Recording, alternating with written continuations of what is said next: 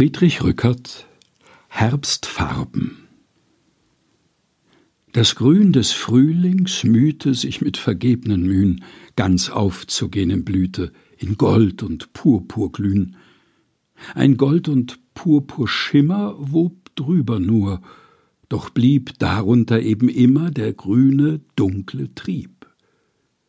Was nicht dem Lenz gelungen, am grünen Lebensstrauch, das hat der Herbst errungen, mit seinem Todeshauch. Nicht einzelne Purpurdolden, nicht goldne Sternlein matt. Der ganze Wald ist golden und purpur jedes Blatt. Doch wie die Herbstluft schauert, zu Boden sinkt der Glanz, denn lauter Blüte dauert nicht ohne Grün im Kranz.